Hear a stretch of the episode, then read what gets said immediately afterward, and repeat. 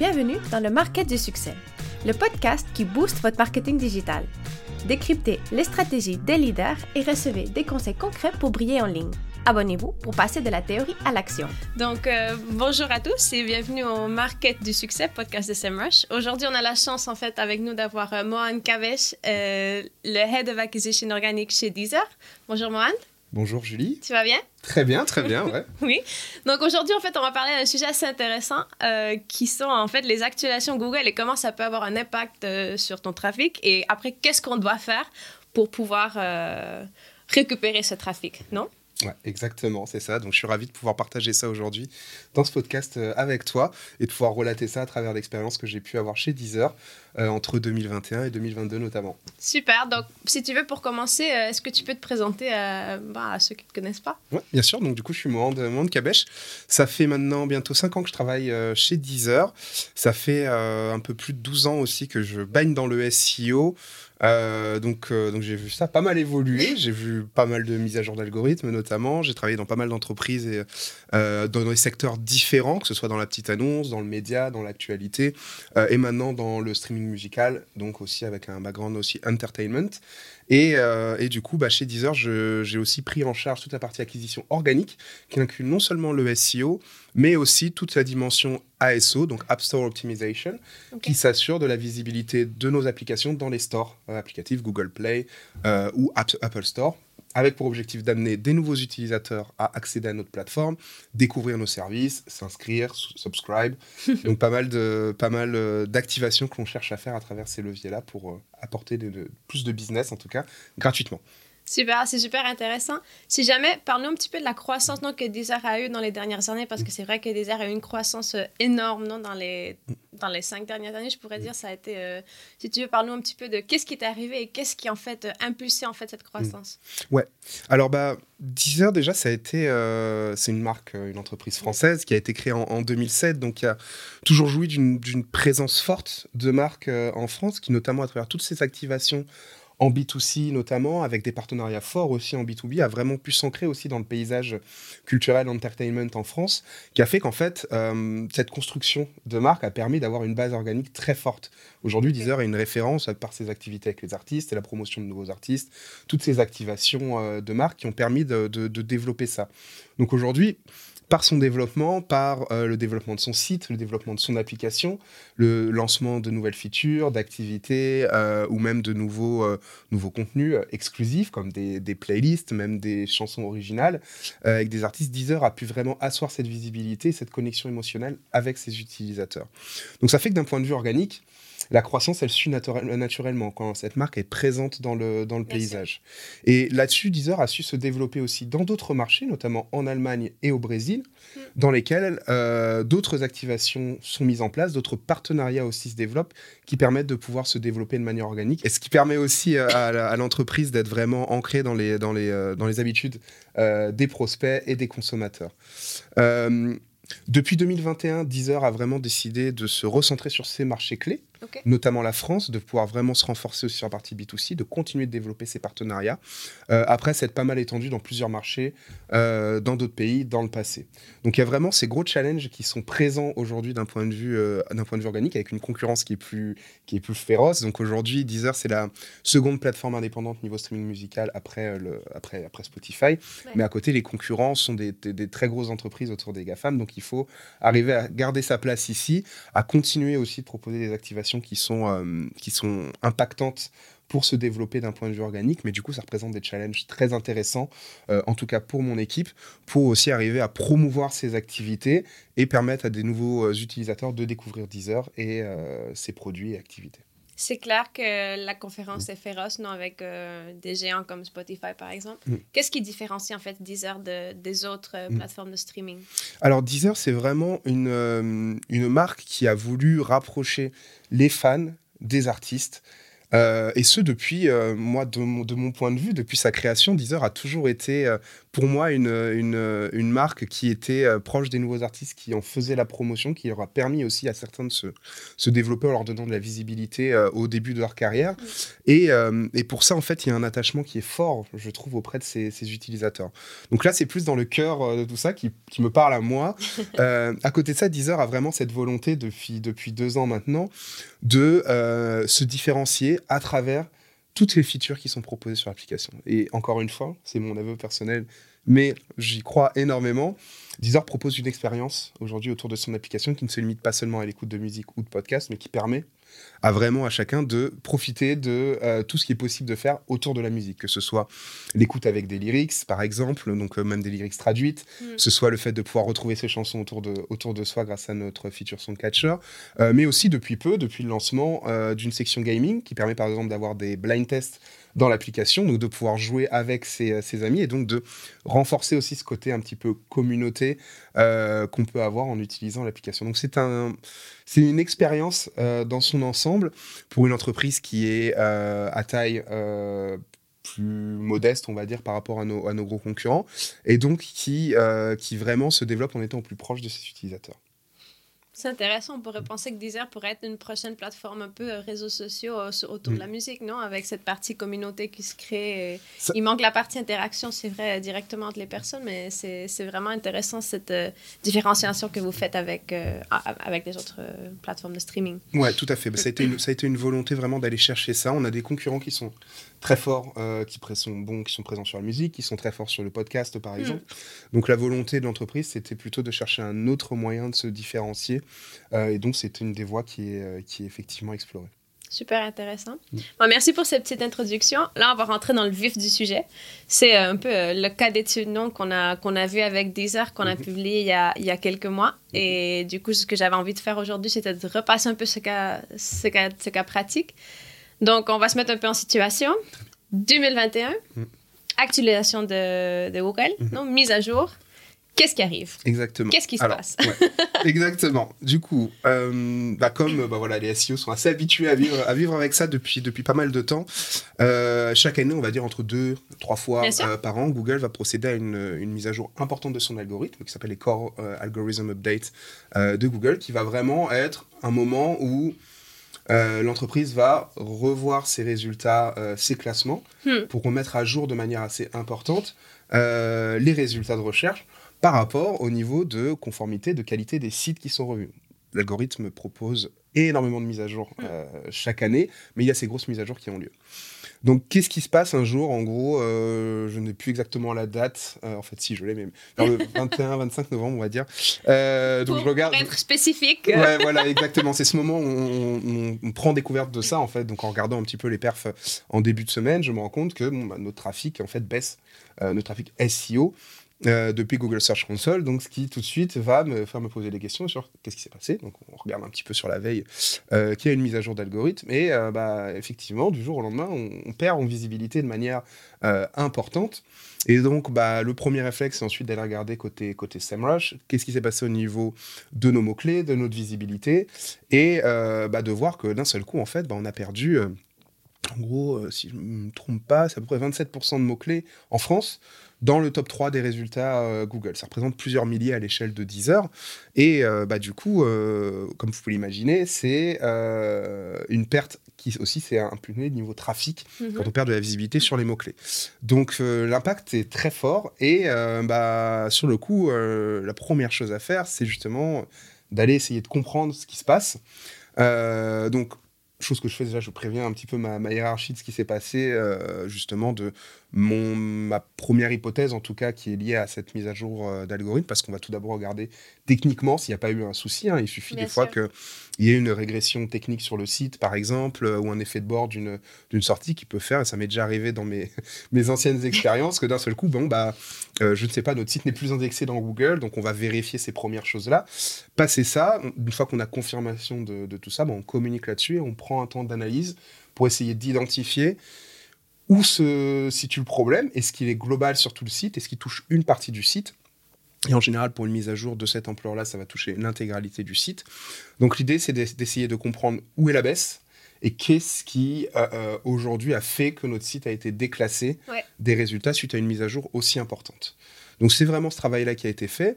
Il y a une chose à savoir là-dessus sur les mises à jour euh, d'algorithmes aussi importantes, c'est que c'est un changement des résultats complet de recherche et cela arrive, on va dire, tous les, tous les six mois en gros.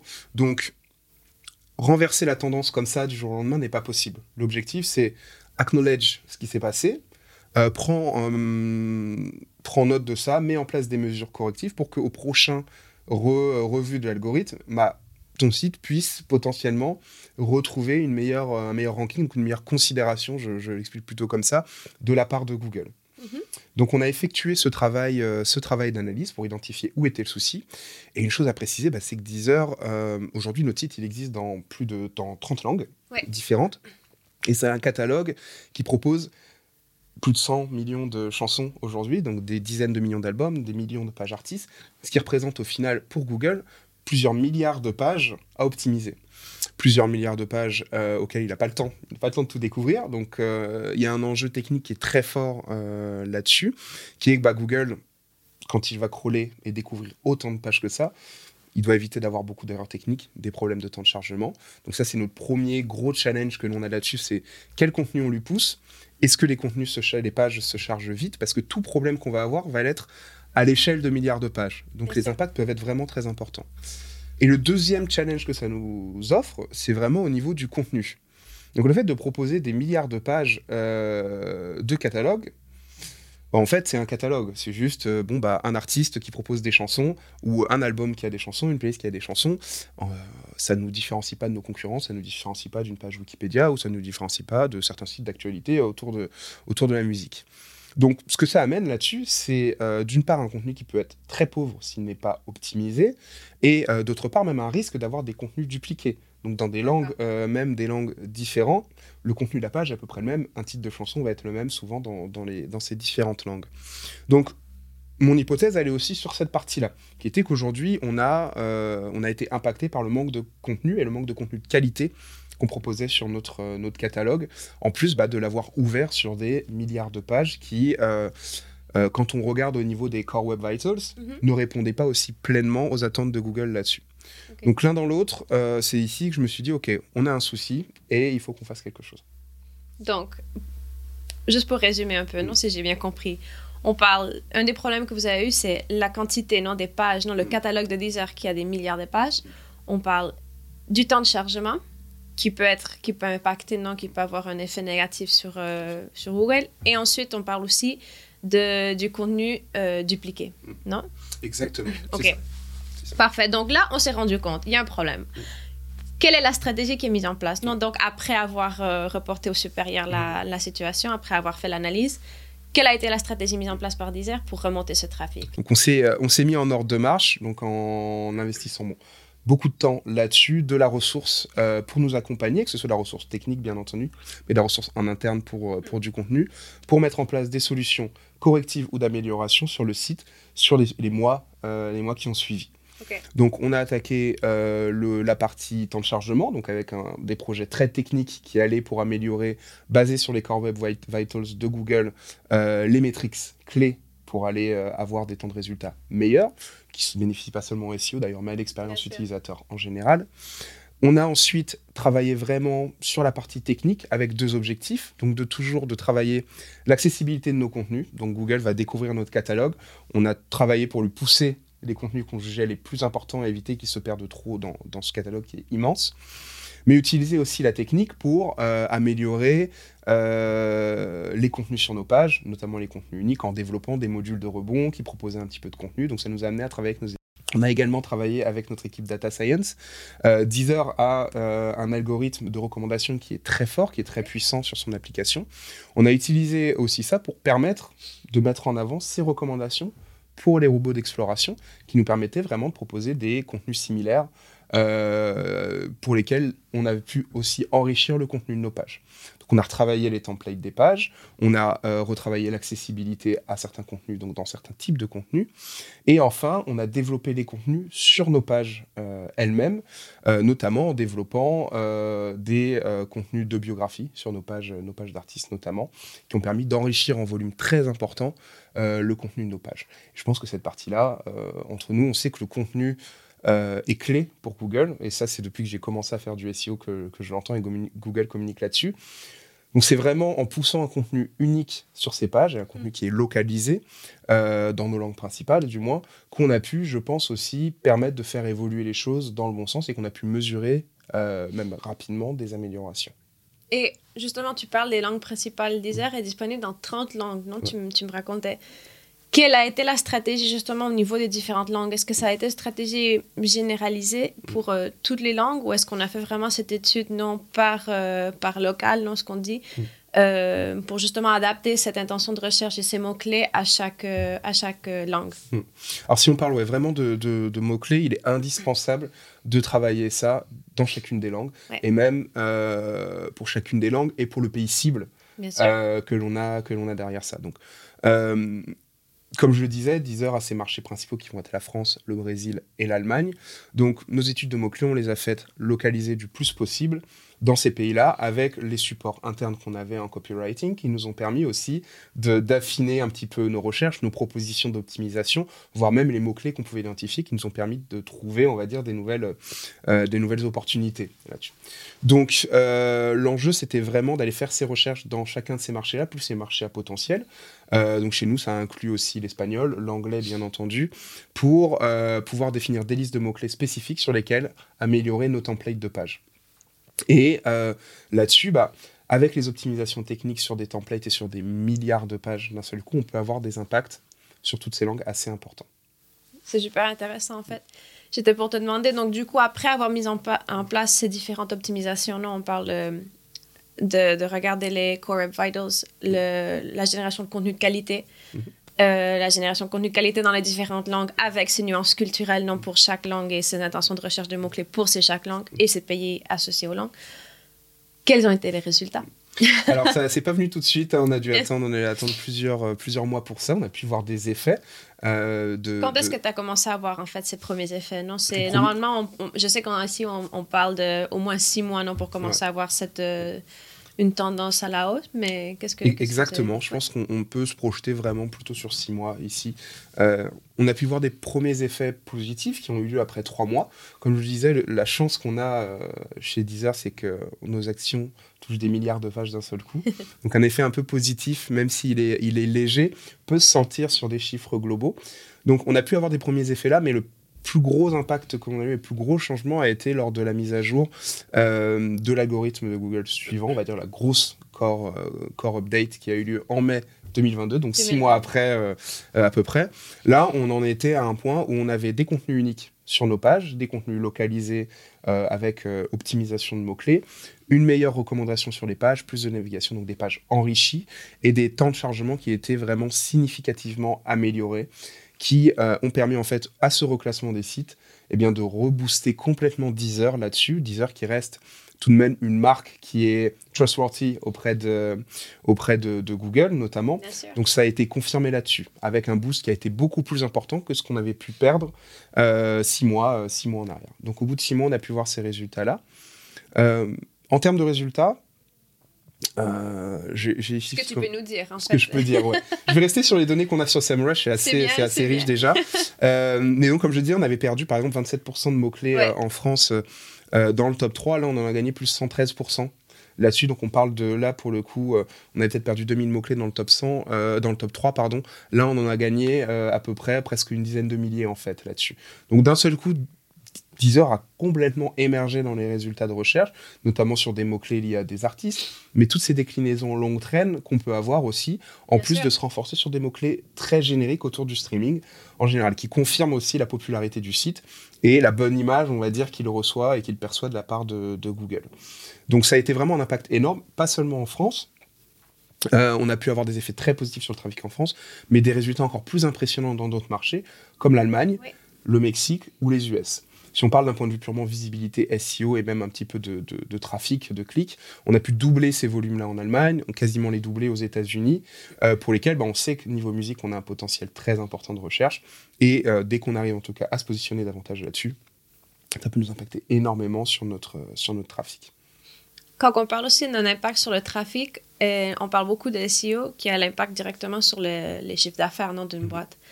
Qu'est-ce que tu aurais à dire à quelqu'un que, par exemple, doit convaincre, convaincre son patron mhm. de faire justement ce type d'optimisation mhm. pour miser vraiment sur le SEO à long terme pour euh, augmenter les chiffres d'affaires? C'est une très bonne question. Et euh, c'est quelque chose que j'ai appris très vite aussi dans, dans mon métier, c'est que on se doit vraiment d'être au plus proche de la data au plus proche de l'analytics, maîtriser ces outils-là pour être capable de construire son argumentaire auprès de sa direction. Donc le conseil que je donnerais, c'est cruncher de la data. C'est aller regarder les chiffres, aller regarder où le SEO intervient, aller regarder si le tracking est bien en place et sur quelle partie du business est-ce que ce levier intervient. Ça permet vraiment de pouvoir replacer euh, le levier et ses objectifs au bon niveau dans le parcours utilisateur je vais dire quelque chose de, de, un peu à, travers. Euh, non, excuse-moi, je vais, je vais reformuler. Euh, en fait, si aujourd'hui euh, le SEO, si le, business de l'entreprise justement tourne autour d'une d'une conversion spécifique, mais que le SEO n'intervient pas dessus, il intervient peut-être ou il contribue à cela d'une autre manière. Donc, il est important de pouvoir connaître où son levier se limite l'impact du et son impact dans le parcours client. Dans le parcours client. Euh, j'ai pu travailler dans, des, dans, certains, euh, dans certains domaines où j'ai travaillé où le SEO intervenait directement à la conversion. Donc euh, la mise au panier, euh, les contacts, par exemple quand j'étais, je travaillais pour de, de, l'agence immobilière, donc des contacts pour des petites annonces, euh, ou des vidéos vues, par exemple quand je travaillais pour le groupe TF1. Donc on a nos métriques complets, on a nos métriques aussi chez Deezer. Donc chez Deezer, on veut que les utilisateurs s'inscrivent, on veut que les, utilisateurs souscrivent à une offre.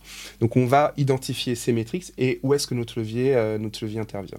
Mais derrière, le SEO, ça reste aussi un levier marketing et un levier de visibilité pour notre site. Donc il faut comprendre aussi et trouver les bons alliés en interne pour pouvoir euh, vendre son outil. Je vais dire, c'est un travail qu'on doit faire aussi euh, en interne et le mettre là où il sert le plus les différents leviers. Donc ils peuvent être business, ils peuvent être marketing, euh, ils peuvent être aussi technique, on va dire product, typiquement, parce que quand on peut mettre en avant des features de, développées par la marque, on l'aide aussi d'une mhm. certaine manière les utilisateurs à make up their mind avant de, de, souscrire à, une plateforme de streaming.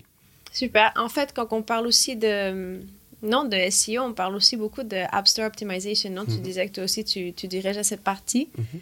Quel est l'impact Non, parce qu'on sait que de plus en plus de d'internautes, de consommateurs utilisent en fait le mobile, non, le trafic mobile ou le trafic in-app mhm. pour faire des, des achats, pour convertir. Qu'est-ce que tu penses en fait de l'impact d'une application comme Deezer par exemple sur le trafic in-app mhm. euh, au niveau SEO Donc, quelle est l'importance en fait de cette euh, d'avoir justement de bien optimiser la position de son application dans les différentes euh, dans les différents Play Store? C'est une, c'est une très très bonne question. Je trouve que Deezer est un bon exemple, peut-être par rapport à d'autres problématiques e-commerce, c'est que mhm. Deezer a très vite été une application. Mhm. Donc quand je suis arrivé, quand j'ai rejoint Deezer, l'App Store Optimization était vraiment quelque chose qui était déjà très développé quand le SEO l'était beaucoup moins, la considération du web était moins importante parce que effectivement le business était drivé euh, par les apps. Donc je reviens en plus du coup sur la, question d'avant. C'est vrai que bah, un des enjeux c'était de montrer l'importance du touchpoint web dans la recherche d'informations, dans la recherche de services, pour pouvoir aussi nourrir ce parcours, euh, ce parcours applicatif. Donc la présence dans les stores est importante parce qu'on le voit euh, dans les chiffres d'usage, de plus en plus d'utilisateurs font leur recherche directement, depuis, les, depuis stores. On le voit euh, aujourd'hui, euh, les volumes de recherche peuvent baisser sur certaines thématiques parce qu'ils sont aussi reportés plutôt sur la partie, la partie applicative. Les usages mobiles le montrent aussi quand on regarde depuis plusieurs années. On a eu peut-être une pause pendant, le, pendant le, les confinements, on va dire, où les mhm. usages allaient plus sur des, même sur des téléconnectés, hein, par exemple, ou sur, sur, sur des, du desktop. Mais ces usages évoluent parce que les, les, les styles de vie évoluent là-dessus. Et du coup, les utilisateurs se rabattent davantage sur la recherche euh, d'applications.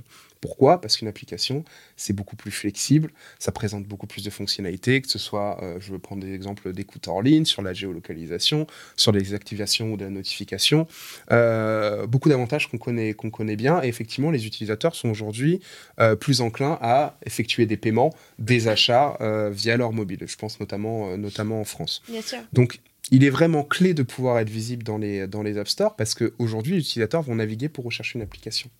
Et c'est énormément d'opportunités, on ne se rend peut-être pas compte aujourd'hui d'être présent sur des mots-clés, euh, d'être présent euh, en tout cas avec sa vitrine de marque, de montrer vraiment ce que notre produit a à offrir. Parce que euh, derrière, c'est une opportunité, en plus de convertir davantage d'utilisateurs à utiliser cette application et à les fidéliser, les fidéliser davantage. J'étais pour rajouter justement l'importance de la fidélisation non, avec les applications, mm. parce que même quelqu'un qui utilise déjà l'application Deezer, par exemple, le fait d'ouvrir son téléphone tous les jours et de voir cette application, mm. c'est une visibilité énorme pour la marque. Donc, c'est aussi une façon, c'est un rappel constant d'une marque euh, justement, c'est un impact publicitaire, mais complètement organique, non? C'est une façon, justement, de faire ce rappel. C'est une façon aussi de, que les gens se rendent compte, ah ouais, mais je pourrais rentrer chez Deezer et écouter de la musique, ou je mm. pourrais justement euh, créer une playlist, non? Ok. Bah ouais, c'est vrai. D'ailleurs, tu me fais me dire que c'est vrai que je regarde très souvent mon écran, par exemple. Je regarde assez souvent. Donc, on est souvent exposé à ces pubs-là, et des fois, bah, l'envie peut venir, et puis bah, derrière, euh, on va recevoir des notifications aussi, on va avoir des habitudes qui vont, qui vont venir.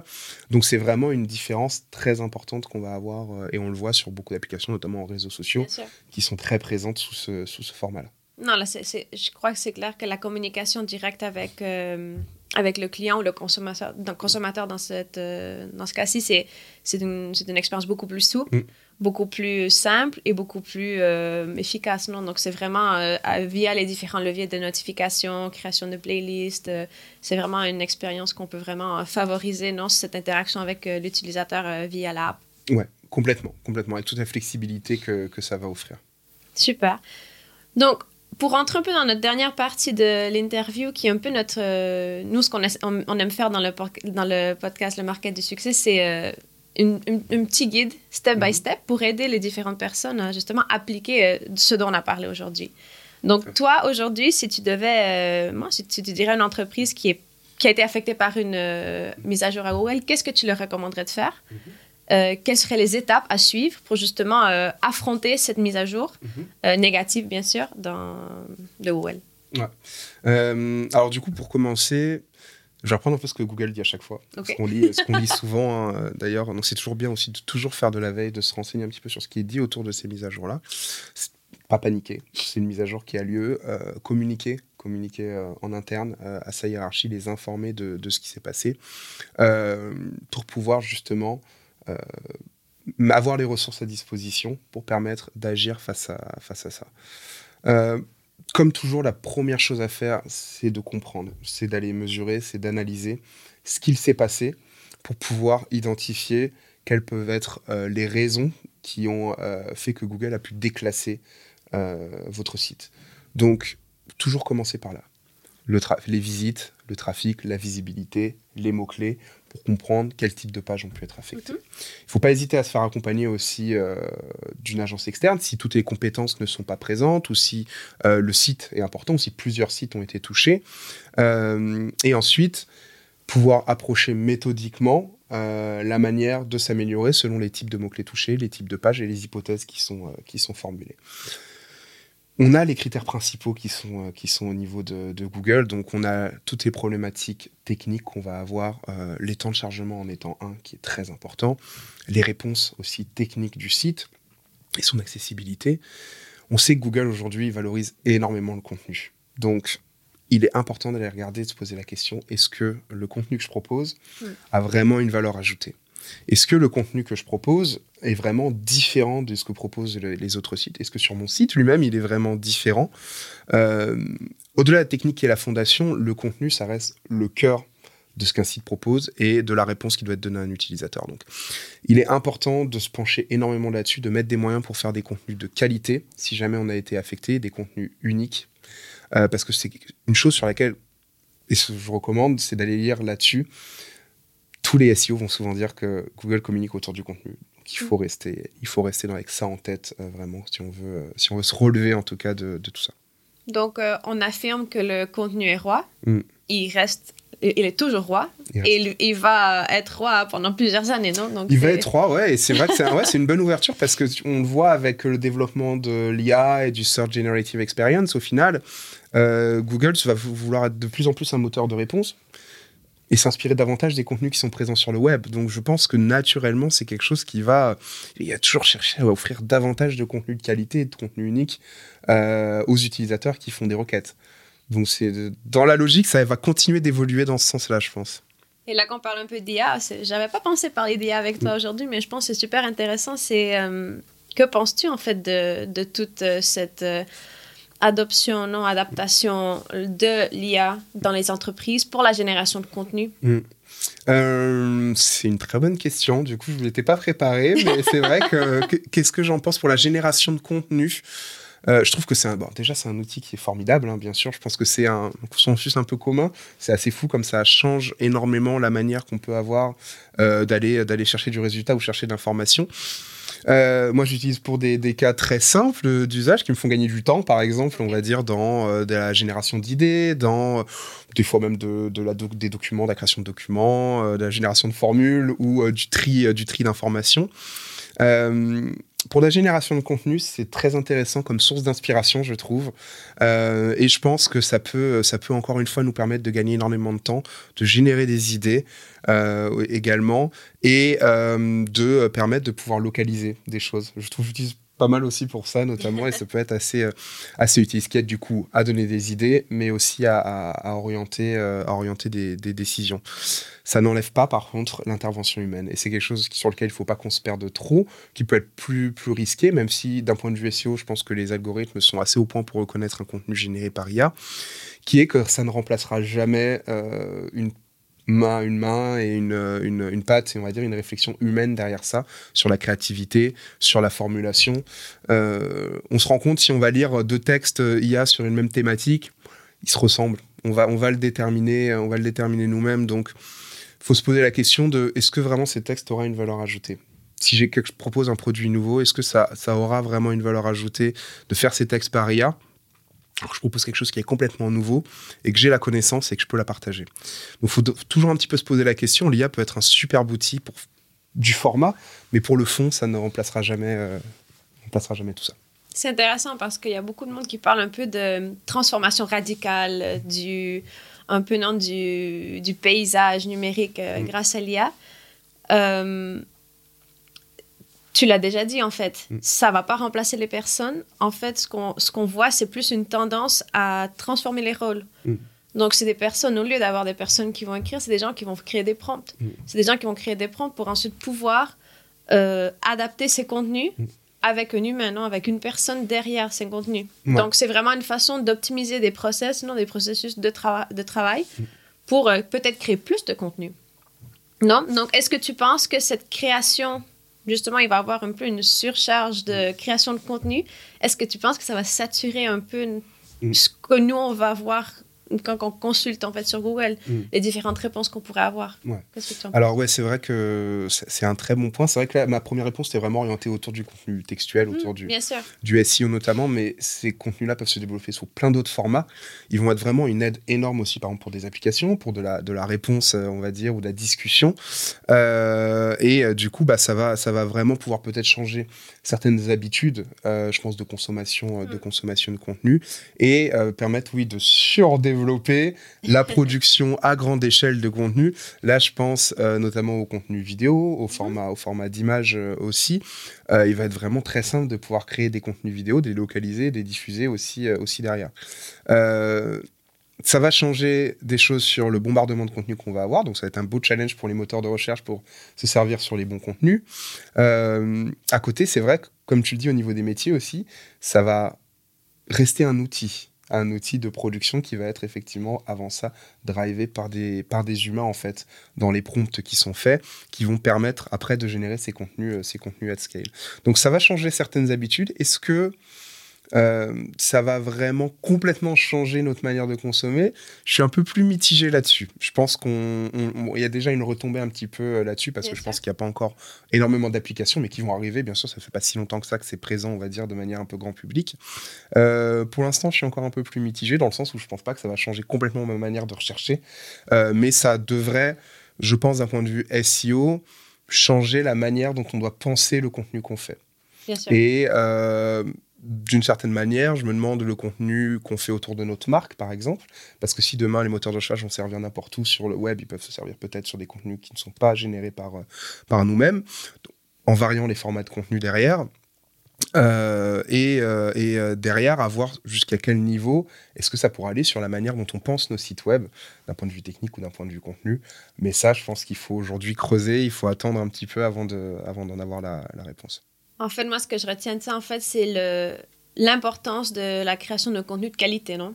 Donc, peu importe euh, où les transformations vont, vont, vont arriver, donc, ce qu'on va avoir dans ces transformations, c'est le contenu doit toujours, on doit toujours miser sur un contenu de qualité. Mm avant de miser sur la quantité de contenu, non? Donc, je, euh, je, suis complètement d'accord avec, je suis complètement d'accord avec toi et peut-être que je suis très naïf encore là-dessus, mais je garde cette idée-là et donc j'ai toujours, euh, depuis quelques années, j'ai toujours suivi la partie euh, SEO sur la base des recommandations de Google et c'est des choses qui ont toujours qui ont surpayé le contenu de qualité, le contenu unique, ça restera toujours quelque chose d'important. Il reste clé de pouvoir aussi garder, je pense de plus en plus, une, euh, une cohérence dans ce que l'on fait vis-à-vis de notre marque, vis-à-vis des autres leviers, euh, pour rester toujours, euh, toujours sur une même ligne directrice. Et là, je dis ça parce que de plus en plus, les contenus vidéo sont de plus en plus présents, les contenus textes le sont peut-être un petit peu moins. si demain, on n'a pas une identité de marque qui se traduit dans les deux, nos utilisateurs vont être perdus derrière. Donc je pense que si on maximise tout ça, on aura encore plus de signaux positifs auprès de, auprès de Google et des autres moteurs de recherche. Super intéressant. Donc, on arrive un peu à la fin de notre interview. Hmm. Avant de terminer, ben, on parle de musique. Donc, j'aimerais bien te, te, te, demander, non? C'est quoi ta musique préférée? C'est ton, ton, genre de musique préférée? Bah, Je suis très branché musique métal, moi. Ah ouais, depuis, depuis, depuis pas mal d'années. Euh, donc, euh, en plus de ça, je suis un gros collectionneur de CD. Donc, wow. J'ai euh, le streaming, je n'écoute pas 10 heures tout le temps. J'aime aussi bien euh, consommer en tout cas la, partie, la partie physique. Donc, ouais, un gros fan de, musique métal, rock. Après, chez Deezer, on, on, a la chance de baigner dans un univers musical très large. Donc, on en apprend énormément sur d'autres genres, que ce soit sur l'électro, même sur le rap aussi. Donc, euh, ça, reste, ça reste quelque chose d'assez. une expérience assez variée. Mais j'ai quand même mes petites, mes petites habitudes et mes petits amours, on va dire, là-dedans. Super. Et dernière question, la dernière chanson que tu as écoutée? La dernière chanson que j'ai écoutée, alors, en venant au bureau ce matin, j'écoutais du Daft Punk. Euh, et le matin, c'est plus. C'est un peu moins agressif que le métal, donc pour se réveiller, c'est toujours, ça, reste toujours, ça toujours sympa. Et puis bon, c'est intemporel, donc euh, ouais, j'écoutais ça ce matin. Super, bah, merci beaucoup, Mohan, de, bah, de, m'avoir accueilli en fait dans le bureau de Deezer mmh. pour, euh, pour cette interview et. Mmh. Et merci beaucoup et on se reparlera bientôt, j'espère. Avec grand plaisir. En tout cas, un grand merci, Julie, pour euh, organiser euh, ces podcasts et pour avoir euh, pouvoir penser, penser à, à, moi pour, pour cette interview. Merci, à la prochaine. À la prochaine.